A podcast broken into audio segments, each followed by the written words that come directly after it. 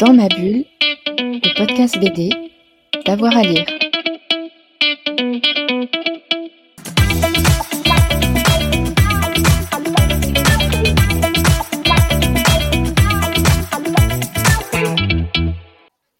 Bonjour à toutes et à tous et bienvenue dans ce nouvel épisode de Dans ma bulle, votre podcast 100% BD d'avoir à lire. Aujourd'hui, on parle fantasy. Mon invité a déjà flirté à plusieurs reprises avec le genre, s'approchant de la féerie avec la série Le Grand Mort. Il a également signé les tomes 7 et 8 de la quête de l'oiseau du temps, ce monument avec euh, Régis Loisel et Serge Le Tendre. Le voici de retour avec une nouvelle série, Ténébreuse, sur un scénario euh, du regretté Hubert. Vincent Maillet, bonjour. Bonjour. On va commencer par le, le commencement. Comment est née cette euh, nouvelle série euh, ténébreuse et comment s'est fait cette rencontre avec Hubert? Euh, la rencontre s'est faite il y a 4-5 ans à peu près. J'avais, je suivais son travail en fait via, via à l'époque Les Ogres Dieux. il y avait la Sirène des Pompiers avec Zanzim. Et, euh, et du coup, ça m'avait vraiment euh, beaucoup beaucoup plu. Et j'avais une, on avait une amie commune en commun. Et euh, du coup, j'avais rencontré une ou deux fois et le contact est très bien passé. Et en fait, à l'époque, je finissais de travailler sur le Grand Mort euh, et j'avais envie de, de, de, de, travailler sur ce registre du conte pour adultes. Et en fait, euh, Hubert travaillait là-dessus. Il faisait vraiment à chaque fois de très belles histoires. Donc, on a commencé à en parler un peu. Je lui ai montré des petits crobards, des petits trucs. Et en fait, il y a eu dans les il y avait euh, un visage de, de jeune fille avec une couronne de papillons comme ça autour de la tête, mais qui était fait euh, sans, tu vois, sans raison particulière. Mhm. C'était juste pour le plaisir. Et quand il a vu ce truc-là, en fait, ça a fait tilter. Il m'a dit, ah, j'ai peut-être une histoire, quelque chose euh, qui pourrait s'accrocher, on va dire, à ce dessin-là. Et, euh, et du coup, euh, du coup, de fil en aiguille, euh, en fait, on a mis en place l'histoire. Et puis, euh, euh, et puis ça s'est fait euh, il y a ouais 4-5 ans. Le dessin, j'ai dû commencer il y a à peu près 3 ans. Tu vois, Euh, moi j'ai commencé à, à la fin du Grand Mort. Quoi. Ah oui, ça fait quand même une, une belle aventure. Alors, Ouais. il, vi- il vient de sortir, donc j'imagine Mm. que le dessin, ça a été pendant deux ans pour faire l'album? Ouais, alors le, le dessin en fait, il a été fini l'année dernière. Euh, avec les histoires de confinement, il y a eu un peu de chamboulement dans les sorties. Et en fait, ça m'a laissé le temps, moi, d'avancer le tome 2. Euh, parce que c'est une histoire vraiment qui est conçue en, deux parties. Euh, et du coup, l'idée, c'était d'avoir ce premier tome qui arrive là, et du coup, le deuxième que moi, là, je suis en train de finir, et qui sortira, si je dis pas de bêtises, normalement septembre l'année prochaine, quoi. Tu vois, le temps de que je boucle les couleurs de Bruno Tati, etc. Et ça clôt l'histoire. Alors, c'est vrai, et tu en as parlé. Au premier abord, ça ressemble à un conte de fées. On a un chevalier déçu, euh, déchu Ouais. qui accepte, déçu aussi, qui accepte d'aller délivrer une, une jolie princesse, sauf qu'en fait, elle ne veut pas du tout être euh, sauvée, que l'histoire est, est bien plus compliquée euh, que ça. Euh, tous les deux, vous aviez vraiment envie de déjouer un petit peu l'imagerie classique des contes de fées, un, un peu à la Disney? Oui, oui, c'est vraiment une volonté de départ. hein. C'était vraiment l'idée, c'est d'attaquer l'histoire vraiment comme un conte, mais avec les, les contes classiques du code, c'est-à-dire le chevalier, la princesse, le château, euh, limite l'espèce de dragon, tu vois, et, et- et de partir là-dessus et de très vite dévier, en fait, de dire bah non, en fait, la princesse s'est enfermée dans le château pour une bonne raison, elle n'a pas envie d'en sortir. Les monstres qui sont seuls et capturés, en fait, la défendent et sont ses animaux de compagnie. Euh, et le, le, le- on va dire le chevalier, euh, plein de bonne volonté, en fait, euh, s'aperçoit qu'en sortant la princesse de son château, euh, personne n'est content de, la revoir et qu'en fait, euh, elle n'est pas du tout euh, sauvée de cette histoire-là. Et donc, en fait, elle va, ils vont commencer à, du coup, à naître, on va dire, une histoire entre les deux. Et, le pro, là, on va rentrer vraiment dans l'intime et dans le propos des personnages aussi, tu vois, dans leur part sombre dans qu'est-ce qu'elle qu'est-ce qu'elle cachait, qu'est-ce qu'elle cache en, en se, justement en se- s'isolant dans ce château, et lui, euh, quelles sont les, les choses aussi qui traînent euh, dans son histoire, et ils vont apprendre à se découvrir en fait à travers, euh, à- à- avec leurs failles, on va dire, et, le, et la charge de leur famille qu'ils portent en eux, etc. Euh, alors, elle, c'est compliqué d'en parler sans trop spoiler, sans trop euh, avancer Ouais. trop dans le livre. Par contre, la première figure qu'on voit, euh, c'est Arzur. C'est ce chevalier mis au banc un peu par, euh, par ses pairs pour un, crime euh, qu'il a commis. Comment on pourrait le présenter, lui? Euh, lui, bah écoute, c'est vraiment le, chevalier, on va dire classique. Alors après, l'idée c'était de lui trouver quand même une tête et une carrure, tu vois, un peu particulière. Donc, tu vois, j'ai vraiment travaillé sur le, le design du personnage pour pas en faire non plus un, on va dire quelque chose, un personnage aseptisé. Hein. il n'est pas du tout aseptisé. Euh, son prénom, même si tu veux, euh, une espèce dans l'histoire en fait, euh, quand il dit qu'il s'appelle Arzur, elle lui dit vraiment c'est un prénom. on a l'impression c'est un oriflamme qu'on a traîné dans la boue. Donc il y a, y a, des aspérités comme ça qui sont dans les personnages et, donc on va découvrir au-delà après du physique quelles sont justement les cicatrices symboliques et réelles que les personnages ont, tu vois. Et on va découvrir ces personnages-là au fur et à mesure. Mmh. Il a un personnage très intéressant parce qu'il a plein d'aspérités, mais moi, il y a un personnage qui m'a bien plu, c'est celui de son écuyer. On a l'impression que c'est un personnage très secondaire et pourtant, mmh c'est le dernier fidèle, c'est celui qui est prêt à se, à se sacrifier. Oui, oui, bah, c'est vrai que dans, dans, ce, dans cet album-là, il, va avoir un, alors il va avoir à chaque fois des petits rôles en pointillé, donc on ne sait pas vers où, où est-ce qu'il est passé dans l'histoire. Euh, on le reverra à un moment.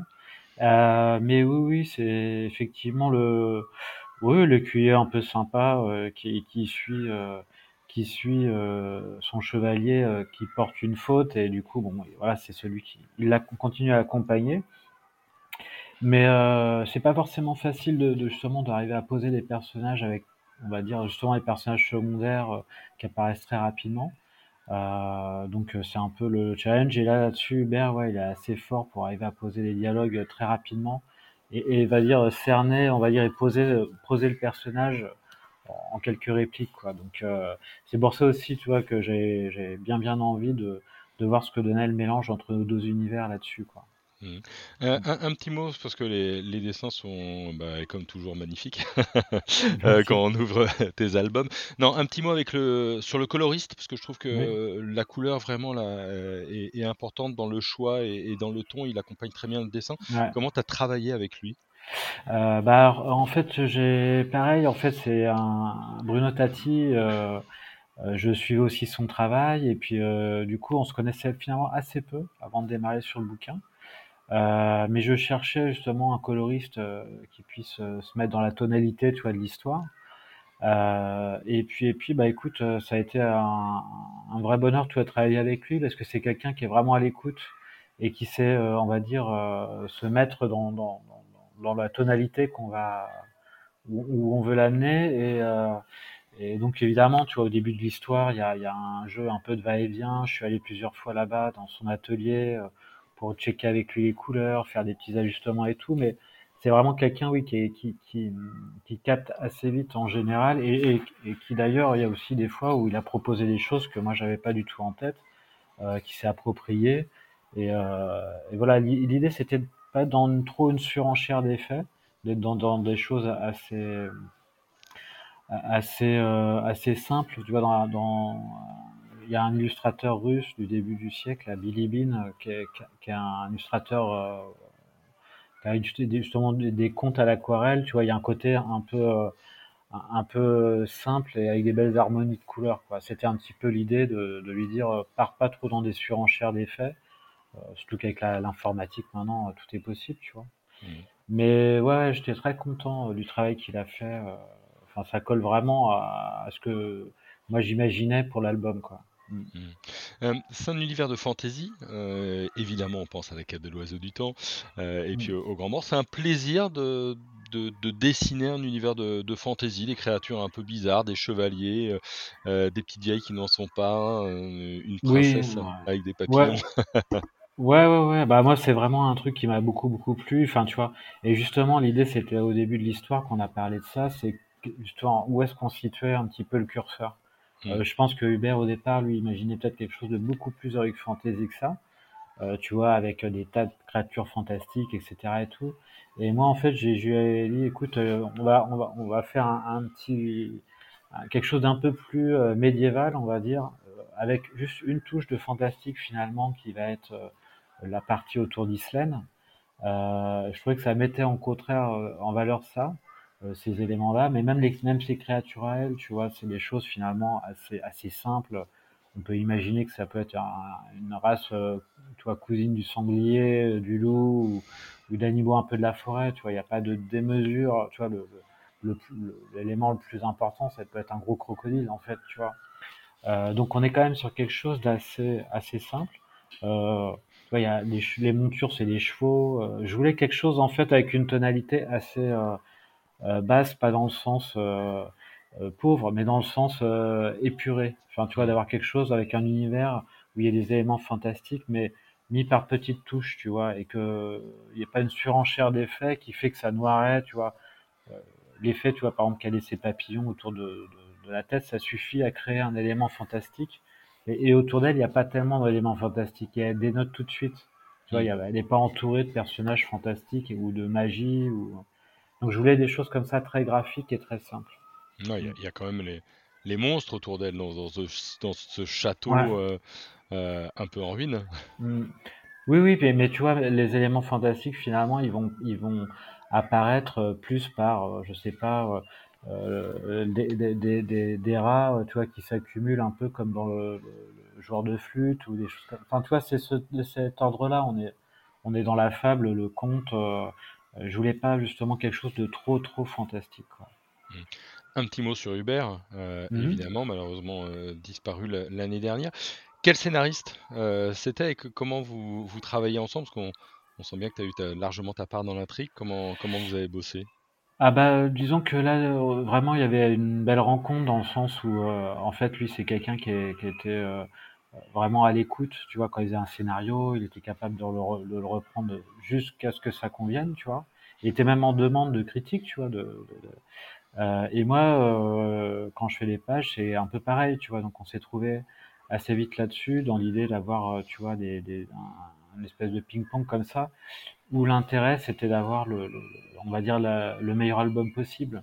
Mmh. Donc euh, donc euh, non non ça a été vraiment euh, euh j'étais très content tu vois de, la manière justement dont il a amené aussi tu vois la psychologie des personnages je trouve qu'il est vraiment typique de ce qu'il est capable d'amener lui tu vois et, je suis très très content de, l'histoire qui malheureusement enfin malheureusement dans le sens où l'histoire est complète, mais malheureusement, voilà, il n'y aura pas d'autres euh, d'autres albums avec lui. Euh, mais, mais vraiment, en tout cas, je suis content du cadeau aussi qu'il a fait en, ayant l'ensemble de l'histoire.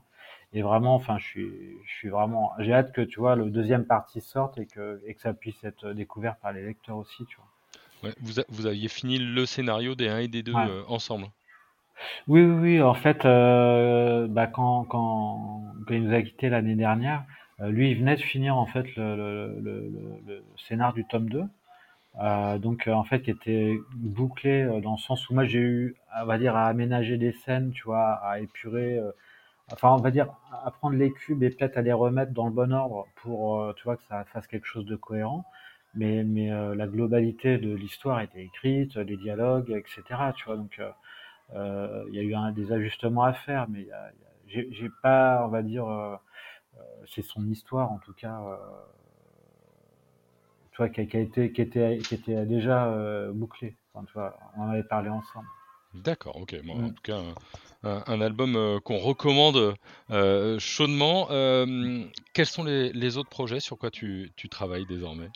Euh, bah, là actuellement, bah, du coup, je, suis en train de faire le, le, tome 2 là. Je suis en train de travailler. J'ai encore peut-être deux mois de travail autour de ça. Euh, je fais la promo du vin qui prend beaucoup, beaucoup de, de temps, tu vois. Euh, j'ai un Arsène Lupin aussi qui est sorti, un livre illustré euh, chez Margot, qui est vraiment quelque chose qui m'a été proposé il y a quelques mois et que j'ai fait vraiment, j'étais très très content de faire, qui est vraiment l'illustre, enfin on va dire la, pas l'adaptation, mais qui est euh, sur le registre vraiment purement l'illustration sur le, le, premier tome de Maurice Leblanc, le Gentleman Cambrioleur. Donc ça, c'est pareil, quelque chose que, que, que je suis euh, et que j'accompagne. Euh, et après, peut-être des expos, peut-être euh, euh voilà, pas mal de petites choses en place. Euh, donc pour l'instant, rien de, en, en, termes de BD, il n'y a rien euh, de, de, précis, mais ça se met en place. Donc, il y aura des choses. mais, mais voilà, il n'y a rien de concret en tout cas pour l'instant. Ouais, bah, merci beaucoup de nous avoir répondu.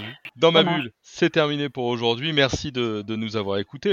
évidemment, on vous conseille vivement hein, de lire euh, Ténébreuse. Si vous l'avez lu, vous pouvez nous mettre un, un, petit commentaire, nous dire que vous en avez pensez tout le bien que vous en avez pensé. Et puis, euh, si vous avez aimé cette émission, abonnez-vous, partagez, likez, et on en a plein en archive. Allez, bonne semaine à tout le monde. Dans ma bulle, le podcast BD, d'avoir à lire.